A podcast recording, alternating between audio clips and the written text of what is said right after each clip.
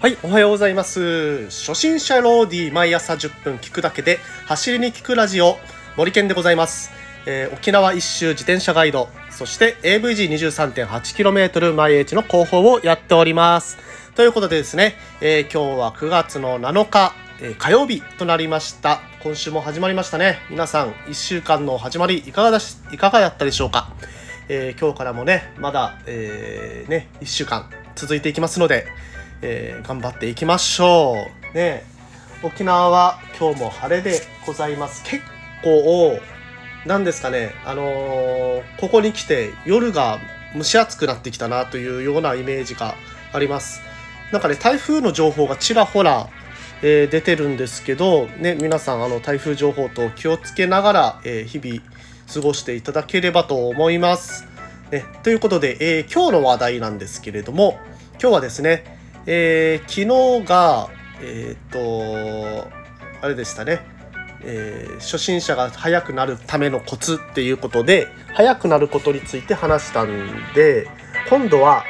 えー、初心者ロングライドで疲れないコツというのを話していきたいと思っています。それでは、どうぞ楽しみに。はい。ということでですね、えー、ロングライドで疲れないコツということですね、えー、まあ、まず1人でもいいですし、まあ、あのグループでもいいですしちょっとね長い距離を走りたくなってくる時期かなと思います皆さん、うん、勝手にね勝手にそうしてますけれども、えー、まあね一つ、えー、基準となる距離としては、ね、50キロ100キロ200キロとかね。そこら辺の距離が、えー、本当のロングライドに挑戦するための、えー、距離の基準になるかと思います。で50キロは結構ねあの走りきれちゃう距離かと思いますので、えー、ね、えー、片道25キロですからね。片道25キロで、えー、大休憩を取ってで片道25キロで戻ってくるっていう風に考えると1日あればまあ、あの初心者の方でもあの比較的こなしやすい距離になるかと思います。ただ、えー、100キロぐらいを超えてくると、えー、100キロを超えてくるというかですね、えー、そこからプラス30キロ、80キロぐらいになってくると、ある程度 まあ、あの技術的なコツを使わないとなかなか、えー、簡単には走破できないのかなというふうに思っていますので、ちょっとそこら辺についてね、話していきたいと思っております。で、えー、まずね、じゃあ最初に、えー、どういうコツがあるかということをもうずらずらっと並べさせていただきます。で、まずね、こういうことを話しますということで、えー、まず1つ目、軽いギアで走る。2つ目、勾配を予測してギアを調整する。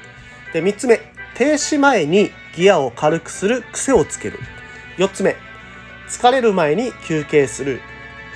で、5つ目、再婚を気にしすぎない。で、最後、まあ、これはね、人によると思いますけど、ハンドルポジションを変えてみると。はい。いうことなんですけれども、まず1つ目、えー、軽いギアで走る。これはですね、えー、重いギアを使うと、えー、この足の、まあ、太ももありますよね。太ももの前の部分を、えー、使う走り方っていうのをずっとやることになります。で、えー、足の筋肉の中で太ももの前の部分の筋肉っていうのは、えー、まあ、比較的小さい筋肉と言われています。うん、でこの、えー、ハムストリングというところを使うという話を、えー、聞いたことあるかと思うんですけれどもハムストリングはその太ももの前ではなくて後ろの部分の筋肉でその筋肉を、え使った走り方っていうのは重いギアで走る時にこう踏ん張る押し付ける力ではなくて、え引く方えー、軽いギアで回して、えー、いる時にこう引く力っていうのを使う時に、えー、発揮されるというふうに言われてますので、えー、なるべくね軽いギアで走ると。あの筋肉に負荷をかけない走り方をするというふうに、えちょっと考えていただければいいかなと思います。あのまああのハンガーノック等で走りきれないっていうこともあると思うんですけれどもその前にもうあの足を使い切ってしまうという状態ですね筋肉を使い切ってしまうという状態でも走ることができなくなりますでその筋肉を使い切ってしまう状態っていうのは重いギアで、えー、ふみふみふみふみ走っちゃうと、えー、すぐに、えー、その状態が来てしまうということになりかねないので、えー、そこは気をつけていただきたいと思います1つ目軽いギアで走るで2つ目勾配を予測してギアを調整する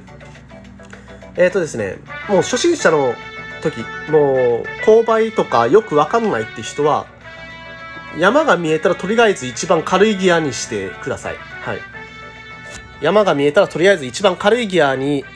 して、で、その山に侵入した時に、そのギアが軽すぎるんであれば、こう、上げていく。えー、重くしていくっていう風に考えてください。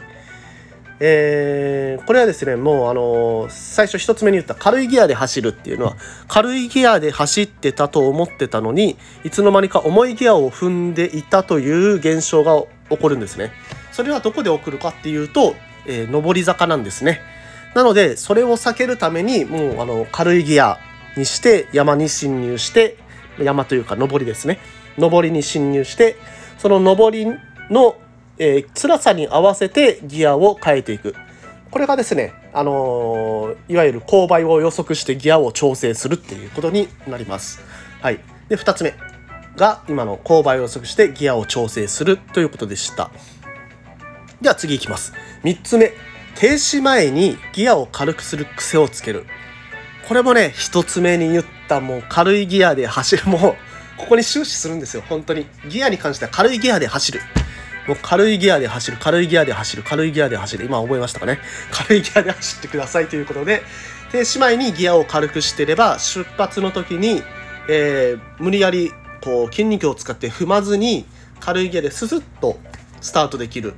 ということになりますので、えー、無駄に停止と出発の時に、えー、筋肉を使いすぎないというような工夫がこれです。停止前にギアを一番軽くする癖をつけると。まあ一番軽くしなくても、えっ、ー、とですね、フロントのギアとあの後ろのギア、えー、あると思うんですけれども、フロントのギア、えー、前のギア2段だとか、まあ、クロスバイクだったら3段あると思うんですけど、それを一番軽い段にしてください。前のギアを一番軽い段にしておけば、出発の時に、えー、後ろの段、後ろのギアが重重すぎない限りは、そこまで苦労せずに出発できるかと思います。はい。で、えー、続いて、疲れる前に休憩する。はい、疲れる前に休憩してください。これはあの足のち、えー、疲労っていうのも意外とねあの意外と蓄積してるもんだっていうふうに考えていただいてでそれプラス、えー、最初の方にも言ったハンガーノックっていうのは動けなくなったらもう甘いものを食べるまでは30分甘いものを食べてから30分は動けません。はい。これも確実に。で血糖値も下がってきてその後の体に残されたダメージっていうのもすごく大きくなりますのでそのハンガーノックを避けるためにも、えー、疲れの前に休憩する。大体30分ぐらいに1回休憩してください。水も取るし、えー、ちょっとしたカロリーも取ってください。であとは塩分補給糖質要素であればそれもしてくださいね、この、えー、補給っていうのは自転車にとってすごく大事になりますのでこれも覚えておいていただければと思いますで、えー、続いて、えー、サイコンを気にしすぎない。サイクルコンピューター皆さんつけてますでしょうか？で、サイクルコンピューターね、やっぱりね、あのー、最初の方つけるとテンション上がりますよね。自分の速度がわかるんですよね。うお俺25キロで走ってる、30キロで走ってる、下り坂なんかすげえぜ、50キロ出てるぜ、みたいな、え感じに、えなってくると思うんですけれども、よっしゃ、じゃあ今日はもう30キロでとにかく維持するぞ。え、でもなんか、なんか速度出ない、速度出ない、うわー、頑張るんだ、俺、うわー、足終わったよ、みたいな感じになった人っていませんでしょうかそうなんですよ。